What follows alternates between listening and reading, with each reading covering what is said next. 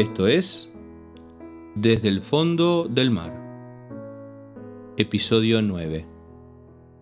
Hoy compartimos los mismos brazos.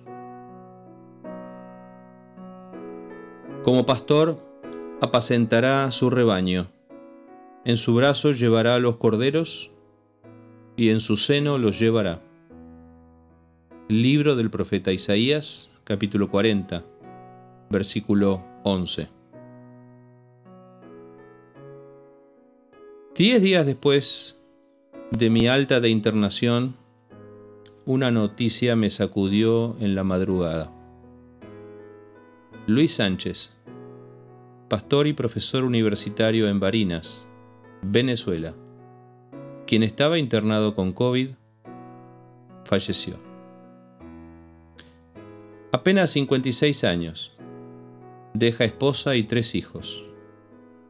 Sabíamos por Tomás Moreno, su pastor, quien reside en Guayaquil, que Luis estaba grave, en terapia intensiva y con respirador. Pero la mejoría de las horas previas nos había ilusionado a todos con su recuperación.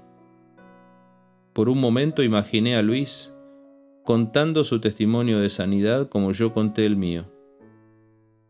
Hablé con Raquel, su esposa, media hora antes, y todo parecía ir a mejor.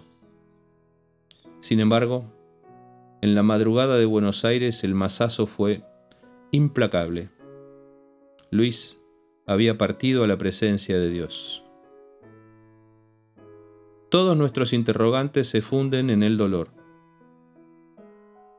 No cuestionamos la soberanía de Dios. Aceptamos su voluntad como perfecta y buena, aun cuando no entendemos. Desde lo médico, así es esta enfermedad.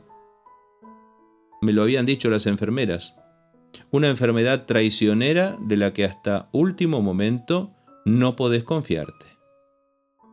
Vuelvo a la noche oscura en la que Dios me mostró que me tomaba en sus brazos y también que a los que partieron, como mi padre, ahora debo decir, como Luis también, Él los llevó en sus brazos hacia el otro lado los mismos brazos, otro final.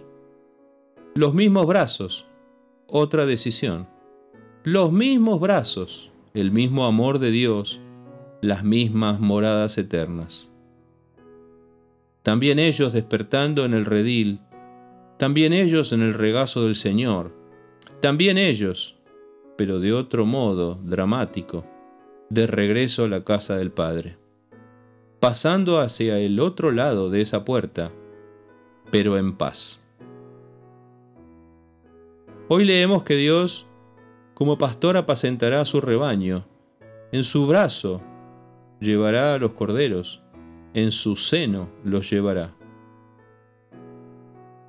Nos quedan preguntas que llevaremos unos días, semanas o meses.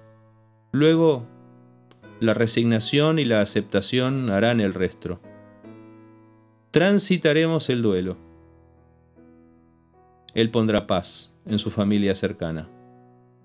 Y aceptaremos que Dios tiene propósito siempre, que cada vida es suya, que no podemos agregar a nuestra estatura un codo, ni un día a nuestra existencia terrenal, que ni un pelo cae sin que Él lo sepa Allí en Barinas sea la paz de Dios y el consuelo del Padre en esa familia que experimentará la ausencia. Nuestra oración por ellos. Reencontraremos a Luis un día. El abrazo deberá esperar, pero llegará. La vida gana siempre, aunque haya que transitar estos valles. La vida gana siempre.